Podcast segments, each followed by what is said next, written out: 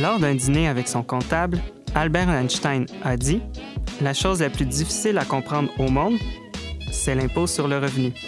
Je suis votre animateur Stéphane Roland et vous écoutez Économie 101, un podcast de Les Affaires où un expert nous donne une leçon d'économie chaque émission. Notre leçon d'aujourd'hui Sommes-nous bien taxés Le débat sur la taille de l'État est présent en permanence dans l'espace public mais rarement se demande-t-on si la manière dont le gouvernement récolte ses revenus est la plus efficace. Pour en discuter avec nous, en studio, Luc Godbout, fiscaliste et économiste. Monsieur Godbout est chercheur à la chaire de recherche en fiscalité et en finances publiques de l'Université Sherbrooke. Bonjour, Monsieur Godbout. Merci d'être parmi nous. Bonjour. Euh, il y a plusieurs volets à cette question-là. Sommes-nous bien taxés? Euh, mais j'ai quand même envie de vous la demander de, façon globale. Quand on se compare aux autres au Québec, est-ce que notre système de taxation est efficace? C'est c'est effectivement très dur à répondre à cette question-là parce que vous amenez déjà la notion d'efficacité qui est comme un principe. D'autres vont utiliser un principe d'équité. D'autres vont utiliser un principe de simplicité, un peu comme Albert Einstein. Est-ce que notre système est le plus complexe? Donc, il n'y a rien de plus complexe que les impôts. Il n'y a rien de plus complexe que les impôts parce qu'on veut un système équitable. Si on voulait un système simple, il serait simple, mais probablement qu'il ne prendrait pas en compte tous les aléas de la vie également. Alors, c'est dur, aussi, bête que ça puisse paraître, c'est dur de répondre à votre question. Euh, sommes-nous bien taxés?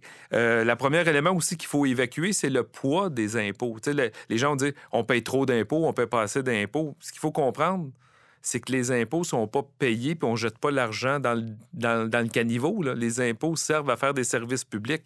Alors, souvent, quand on présente des études, nous, on présente le poids des impôts, bien, il manque toujours le corollaire, mais la valeur des services publics qu'on reçoit en échange. Donc, ça, c'est un, paramètre important pour euh, savoir si nous sommes bien taxés. Ça veut dire qu'est-ce qu'on a en retour. C'est sûr que si on prélève 100 d'impôts, puis qu'il y en a 50 qui s'en vont payer des intérêts sur la dette, sur des dépenses qu'on a fait il y a 50 ans, les gens ont le sentiment de ne pas en avoir pour leur argent. Alors que si on paie 100 d'impôts, puis qu'on est dans les années 50, 60, puis qu'on emprunte en plus, puis on construit des services publics, bien là, on va avoir le sentiment d'en avoir plus pour son argent. Après ça, dans le bien taxé, il arrive dans quelle manière on prélève nos recettes. Mm-hmm. Donc, c'est pas neutre, mais prélever des impôts sur le revenu que vous gagnez, sur les profits que vous réalisez, sur la consommation que vous faites ou l'épargne que vous réalisez, ça n'aura pas le même impact sur l'économie. Donc, c'est toutes ces notions-là qui sont interreliées pour savoir si nous sommes bien taxés. Mais comme je disais d'entrée de jeu, efficacité et équité, c'est des éléments qui peuvent souvent s'opposer dans notre évaluation de sommes-nous bien taxés. Donc, donc, il faut prendre les deux en, considération. On gagne d'un côté, on perd un peu de l'autre, puis il faut voir c'est quoi l'équilibre euh, optimal pour, pour la société. Ben, c'est ça. Donc, euh, je reviens encore à, à, la référence que vous avez faite à Albert Einstein. La première loi de l'impôt sur le revenu fédéral en 1917, elle avait 12 pages. C'est beaucoup plus lourd aujourd'hui. en 1971, juste à la veille d'une grande réforme de la fiscalité du fédéral, on était rendu à 570 pages. Puis aujourd'hui, on dépasse les 3000 pages. Puis en plus, c'est écrit de plus en plus petit et de plus en plus dense. Donc, euh, c'est sûr que la, complexité est apparue, mais la complexité est apparue parce qu'on voulait mettre en place une mesure pour aider les familles monoparentales, une mesure pour aider les aidants naturels. Et c'est ça qui amène la, justice, amène la complexité. Et l'autre élément qui amène la complexité, évidemment, c'est euh, ben, tous les fiscalistes qui travaillent à faire payer le moins d'impôts possible à, leur, à, leur, euh, à leurs clients. Et donc, l'État réagit en disant Ah, ben là, ils ont trouvé une façon de payer moins d'impôts ici. Et donc, l'État met une espèce de, de band-aid là pour boucher l'échappatoire, puis il en arrive un autre. Donc, ça aussi, ça crée, euh, ça crée de la complexité également. il faut toujours s'adapter aux, trouvailles des fiscalistes, dans le fond. Oui, tout à fait. C'est ça. L'État est toujours en réaction avec. Euh, et on l'a vu l'été dernier, il est arrivé comme une une proposition de changement pour la fiscalité des PME. Et bon, là, là, ça le fait réagir la communauté des fiscalistes, ça le fait réagir les PME. Et le ministre a été en partie obligé de reculer sur certains aspects parce qu'on disait qu'il y avait une trop grande lourdeur dans les changements qu'il amenait également. Là. Oui, oui, je me souviens. Ça, ça, amenait plusieurs éléments de complexité aussi au-delà de l'objectif visé. C'est ça. Et donc, on pour ça que je vous dis, moi, lorsque je commence l'enseignement de fiscalité 101 avec mes étudiants, euh, au-delà de la technique de la fiscalité, je leur dis toujours, mais ben, il y a ces grands principes-là.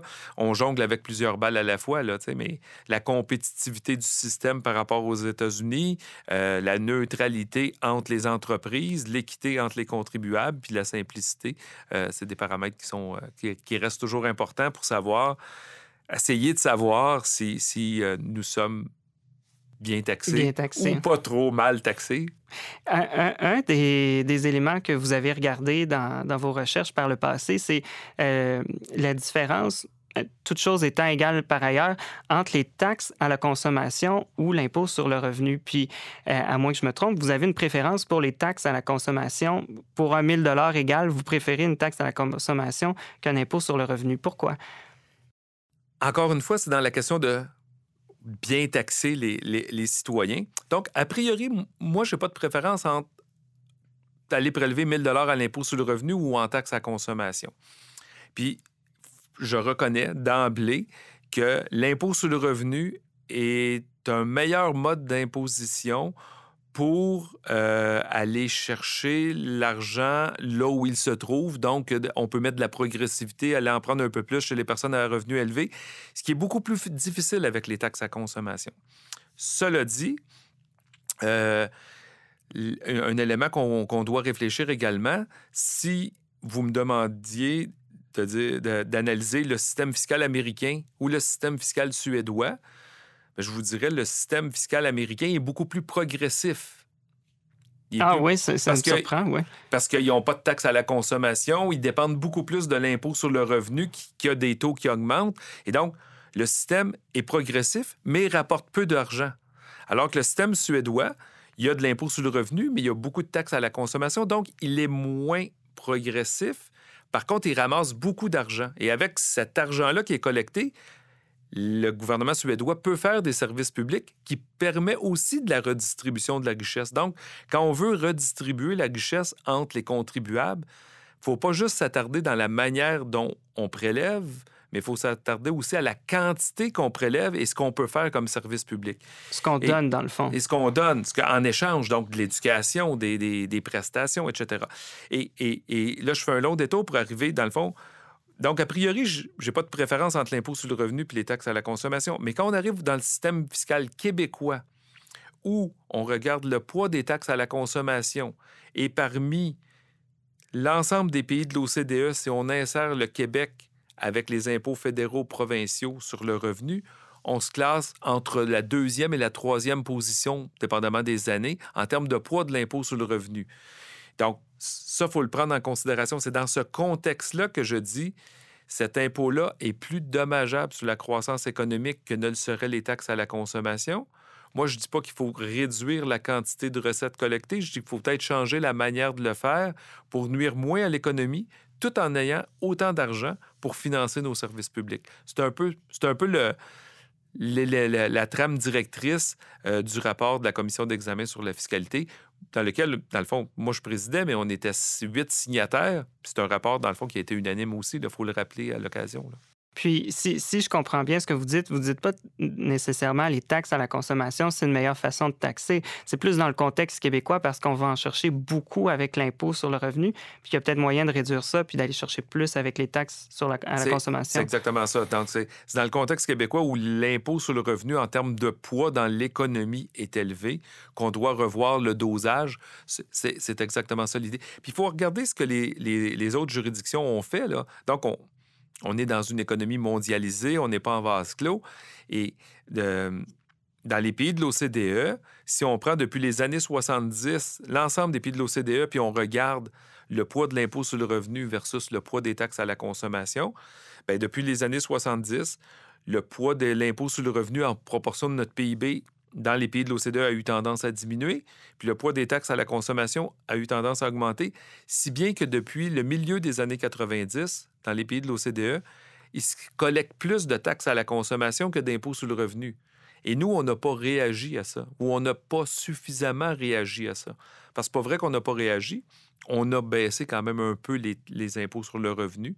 Euh, il y a même un premier ministre du Québec, ben, un ministre des Finances à l'époque, mais qui est devenu premier ministre, Bernard Landry, en 97 ou 98, qui avait fait un budget puis avait dit J'annonce aujourd'hui qu'on va baisser l'impôt sur le revenu, puis pour financer la baisse de l'impôt sur le revenu, on va augmenter la TVQ. Donc, c'est quelque chose qui a déjà été fait au Québec, mais qu'on aurait encore besoin de refaire. De, recommencer. Mais quand vous comparez à l'OCDE, quand même, l'Europe pèse lourd là-dedans, puis on est dans un contexte nord-américain, puis les taxes sont pas très élevées aux États-Unis, par exemple. Puis est-ce que est-ce que c'est pas un peu plus facile d'éviter les taxes? Parce que bon, on a de la difficulté à collecter les taxes euh, des, des géants du web, comme vous le savez. Bon, le dollar canadien est un peu moins fort, mais on peut quand même aller acheter des biens aux États-Unis. C'est un peu plus facile, tandis qu'une fois qu'on travaille pour une grande entreprise, par exemple, la retenue salariale est faite, puis on peut rien faire. En termes d'évasion fiscale, on ne peut pas dire que c'est plus facile d'échapper aux taxes que d'échapper à l'impôt sur le revenu ou aux impôts sur les profits, dans la mesure où, si on regarde les statistiques de Revenu Québec ou de Revenu Canada, il y a plus de manque à gagner qui découle de l'impôt sur le revenu qui en découle des taxes à la consommation. Il faut bien comprendre qu'à à chaque fois qu'on vous propose de rénover votre balcon comptant sans taxe, on dit sans taxe, mais c'est aussi sans impôt sur les profits. C'est aussi sans. L'impôt sera pas. S'il n'y a pas de taxe payée, il n'y aura pas d'impôt sur les profits déclarés. Donc, le, manque à gagner est plus grand à l'impôt sur le revenu qu'aux taxes. Cela dit, il existe. L'autre élément, vous avez raison de dire qu'on vit dans un environnement nord-américain euh, et qu'on ne pourrait pas calquer le système européen parce qu'on vit dans un environnement nord-américain. Quand on a déposé cependant le rapport, on était la province au Canada. Euh, il y avait deux provinces qui avaient un taux de taxe de vente combiné fédéral-provincial à 15% Et maintenant, toutes les provinces maritimes, y compris le Québec, sont à 15% Donc, on est rendu à cinq provinces qui ont le taux de 15% Donc, on est moins l'exception qu'on ne l'était. Euh, et on, s'est amusé aussi à regarder, les taxes sont plus basses aux États-Unis, certes, mais entre certains États, c'est pas la même chose d'un État à l'autre. C'est pas la même chose. Puis entre certains États, comme le Massachusetts, New Hampshire, je crois, à côté, là, je pense qu'il y a un écart de 5 points de taux. C'est sûr qu'il y a du magasinage qui se fait, mais malgré tout, l'État maintient que c'est rentable d'avoir son taux à 5, même si l'autre là à 0. Donc, par rapport à l'Ontario, notre principal lieu où il y aurait du commerce euh, transfrontalier, là, ou trans, trans euh, rivière Outaouais. dans le oui, c'est ça. Ça serait, euh, parce que pas une frontière, mais ça serait la rivière Outaouais. Mais c'est, c'est un écart de deux points actuellement. Si on s'en va à trois points, c'est pas l'idéal, mais c'est certes encore, encore viable. C'est pas, c'est pas, Puis entre les États en Europe, nonobstant le niveau de taxes, il y a quand même entre certains États, je crois que c'est entre l'Allemagne et euh, et, la Hongrie, il y a un écart de 7 points. Là, Donc, c'est pas souhaitable, mais ça existe ailleurs, des écarts de taux entre les juridictions.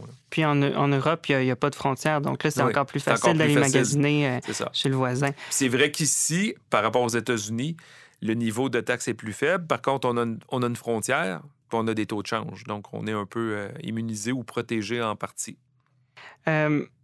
Un, autre volet, souvent quand on entend parler de réforme fiscale, euh, que ce soit dans, votre rapport de la commission Godbout, quand vous l'avez fait, ou même quand on en parle aux États-Unis ou dans d'autres juridictions, on parle souvent des dépenses fiscales. Euh, est-ce qu'il y a un ménage à faire dans toutes les dépenses fiscales qu'on accorde? C'est sûr qu'il y a un ménage à faire dans euh, les dépenses fiscales qu'on accorde. c'est pas normal qu'on ait quelque chose comme 300 mesures fiscales ou dépenses fiscales, appelons-le comme on veut, là, euh, à l'intérieur d'une loi euh, au Québec, là, à l'intérieur de la fiscalité québécoise. C'est beaucoup trop.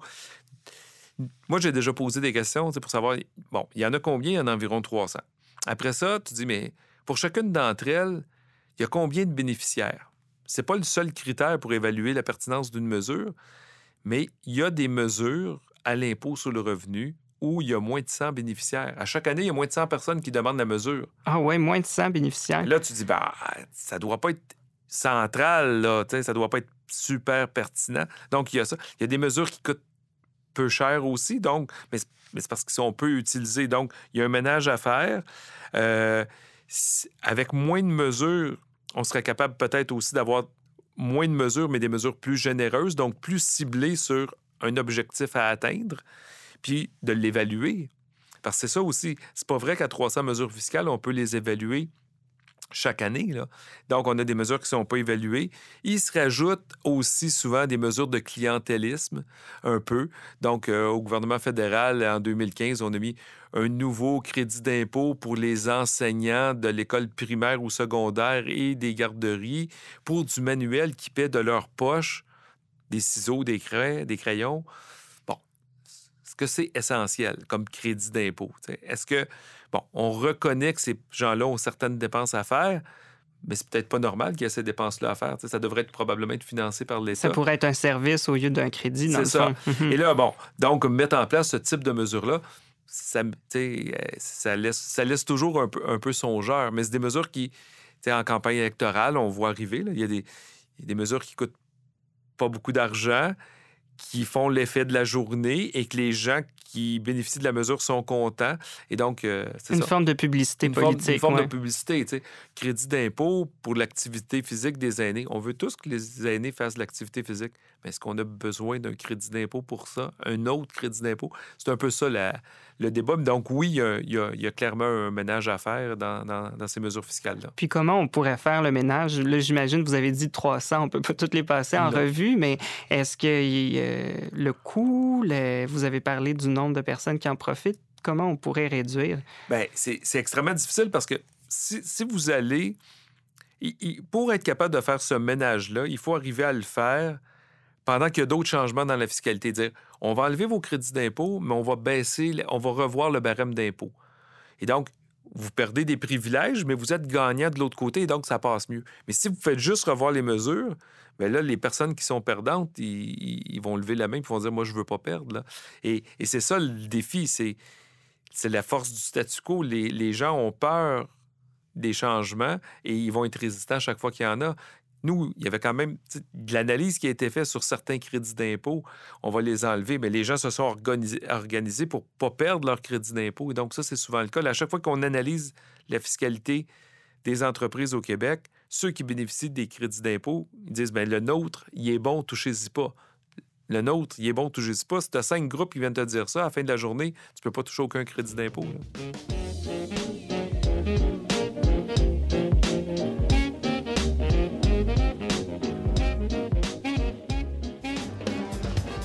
À l'école de gestion John Molson de l'Université Concordia, nous nous sommes engagés à offrir des expériences éducatives transformatrices. Vous aspirez au titre de CPA? Le programme CPA John Molson est conçu pour répondre aux besoins de la prochaine génération de professionnels en comptabilité. Des analyses de cas, des travaux d'équipe et des simulations vous préparent à réussir l'examen final commun administré par CPA Canada. Le programme CPA John Molson vous munit des compétences requises pour atteindre vos objectifs de carrière en comptabilité. Concordia.ca oblique CPA.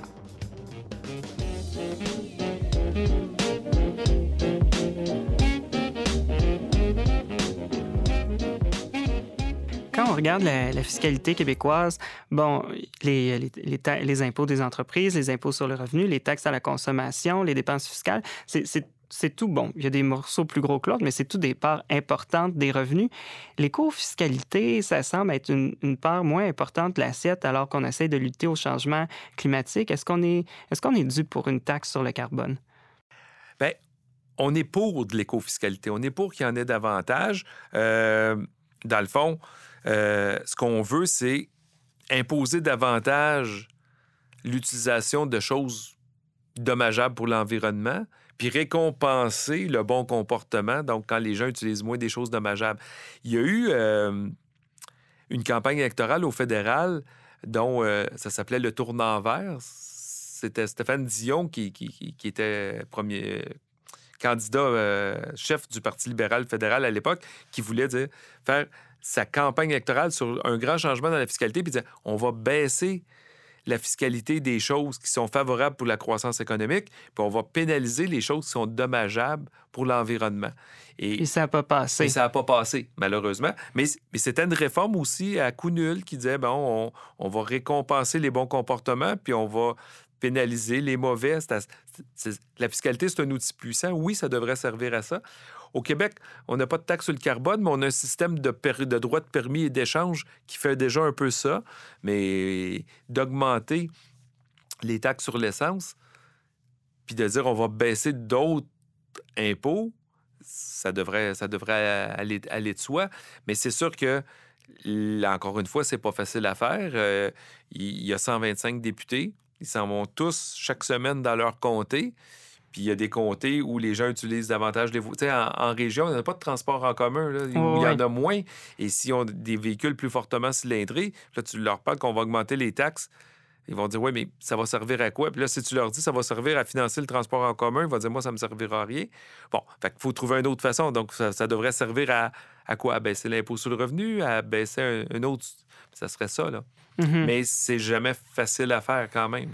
C'est bon en théorie, mais en pratique, c'est très dur à. Ben, en pratique aussi, c'est bon, mais c'est qui le politicien qui va avoir la force de persuasion euh, de, de, dire ça nous prend ça parce que la fiscalité, l'économie québécoise, les citoyens québécois vont mieux se porter avec un essence à 2 le litre, mais avec euh, euh, d'autres éléments de la fiscalité à, coût réduit. Là, Je vous ai posé la, question sur la taxe du carbone précisément pour faire référence à l'écofiscalité, mais vous, vous l'avez dit, c'est plus facile à Montréal quand on peut prendre le métro. Puis en région, des fois, il y a peut-être un déséquilibre régional. Est-ce qu'il y a d'autres façons, de, d'autres mesures d'écofiscalité qui pourraient être intéressantes, qui n'auraient pas ce déséquilibre régional-là? Non, je, parce que normalement, ta fiscalité, elle doit s'appliquer de manière globale. Donc, c'est difficile de, régionaliser notre, fiscalité là, pour que ça ne s'applique pas. Ça serait, en tout cas, ça, semble a priori difficile. Puis après ça, ça prend un peu de recul puis dire est-ce que est-ce que c'est souhaitable? Parce que ça, on se met à voir, à paramétrer la fiscalité souvent en fonction de certaines de, caractéristiques régionales, c'est difficile par la suite de les éliminer, ces caractéristiques-là, dans la fiscalité. Ça devient rapidement comme des droits acquis. Donc, a priori, pas très favorable à ce qu'on essaye de compartimenter la fiscalité de cette façon-là. Surtout que la démographie peut changer d'une région à l'autre, puis là, après, on serait pris avec un cadre. On, serait pris avec un cadre qui est, qui est difficile à changer. On l'a vu, l'historique nous montre que on avait mis des crédits d'impôt pour l'emploi dans des régions où le taux de chômage était plus élevé. Puis, puis là, finalement, on s'est aperçu au fil des années que les entreprises des régions parce qu'il y avait des crédits d'impôt pour l'emploi, arrivaient à vendre à plus bas prix que dans d'autres régions. Donc, il y avait de la concurrence entre des entreprises. Puis là, on a voulu enlever ces crédits-là, mais c'est extrêmement difficile de les enlever. Là. Donc, on est mieux d'être... Ce que, ce que j'ai appris au fil des années, c'est on est mieux d'être plus réfractaire à la mise en place de certaines mesures fiscales que de travailler par la suite à les enlever. C'est plus facile de ne pas la mettre que de l'enlever par la suite, autrement dit. OK, OK. Euh, euh, peut-être une dernière question. Euh, il y a trois ans, vous avez, avec d'autres experts, publié le, rapport de la Commission sur la fiscalité. Euh, certaines mesures ont été, ont été de l'avant, d'autres ont été tablettées, si, on veut. quel bilan vous en faites aujourd'hui? Est-ce que vous trouvez que, est-ce que vous trouvez que votre rapport a contribué à changer les choses? Je suis pas encore à l'heure des bilans. Euh, je me garde encore un, petit devoir de réserve. Cela dit, parce qu'il y a des éléments qui n'étaient pas nécessairement centraux dans le rapport qui ont été faits. Euh, on, avait, on, a analysé la fiscalité québécoise et on disait que ben, la contribution santé, euh, elle, elle, a plus sa raison d'être, elle devrait être abolie. Elle a été abolie. On proposait de d'avoir un, le montant personnel de base qui fait que les premiers dollars que vous gagnez ne sont pas imposés. On proposait de l'augmenter. Nous, on voulait l'augmenter jusqu'à 18 000. Bon, il a été augmenté. Il n'a pas été augmenté autant qu'on le proposait, mais il a été augmenté. Donc, il y a eu quand même un pas. On proposait de revoir le barème d'imposition pour que les premiers taux soient plus bas. Il y a eu une baisse du premier taux. Donc, on est capable de dire qu'il y a eu une certaine influence du rapport euh, dans les changements qui ont été faits dans la fiscalité des années qui ont suivi, mais on ne peut pas dire que ça a été pris en bloc. Il y a le bouclier fiscal. Euh, un élément qui me tient, euh, qui me tient à cœur depuis longtemps, c'est de dire notre fiscalité est généreuse par une multitude de crédits d'impôt, comme on a parlé, euh, dont des prestations. Mais souvent, ces prestations-là sont réduites au fur et à mesure que votre revenu augmente. Ce qui nous met dans des situations où il y a des familles, surtout avec enfants, euh, qui sont choyés par la fiscalité, donc ils reçoivent une série de mesures fiscales, mais lorsqu'ils décident de travailler pour aller gagner un peu plus, ben là, ils paient plus d'impôts, ils paient plus de cotisations, puis ils perdent une partie de leurs prestations. Ce qui fait que sur le 1000 dollars additionnel, il leur en reste pas tellement plus. Et, c'est là-dessus qu'il faut travailler. donc, moi, encore en 2015, au moment justement où on produisait le rapport, on avait regardé euh, une famille euh, avec, avec deux enfants euh, qui gagnent le salaire moyen. Donc, un seul des conjoints travaille et gagne. C'est pas une famille qui est riche, c'est à peu près 45 000 au Québec. Bon. Cette famille-là, puis il faut en plus comprendre le paradoxe, cette famille-là, si on l'incorpore à tous les pays de l'OCDE, c'est ici qu'il lui en reste le plus dans ses poches. Donc, quand on prend impôts, cotisations et prestations, c'est ici que son revenu disponible en proportion du revenu qu'elle a gagné est le, est le plus élevé. Pour cette personne-là, la fiscalité du Québec est plus généreuse. Pour, cette famille-là, mm-hmm. bon.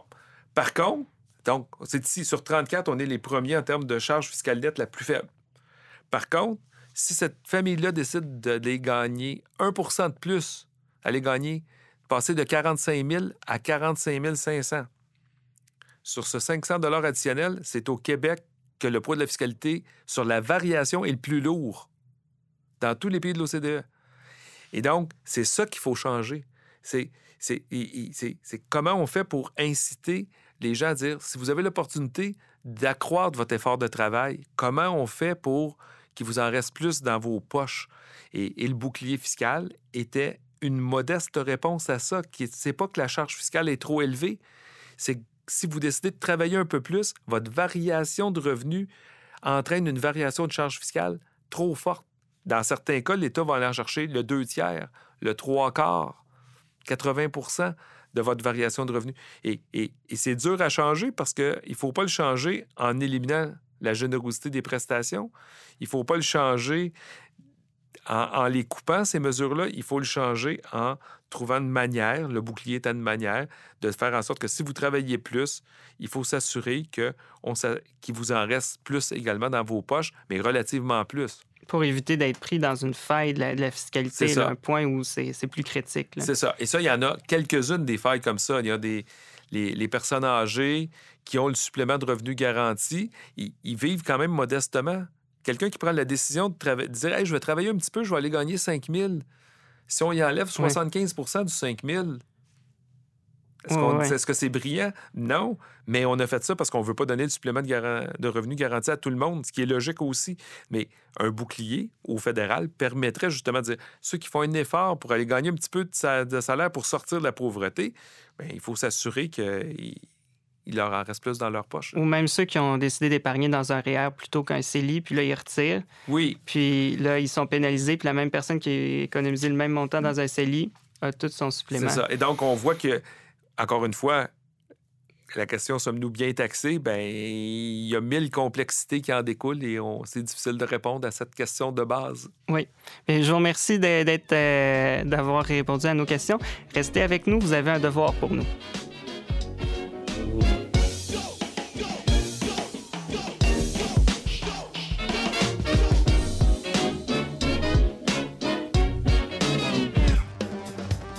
À l'école de gestion John Molson de l'Université Concordia, nous nous sommes engagés à offrir des expériences éducatives transformatrices.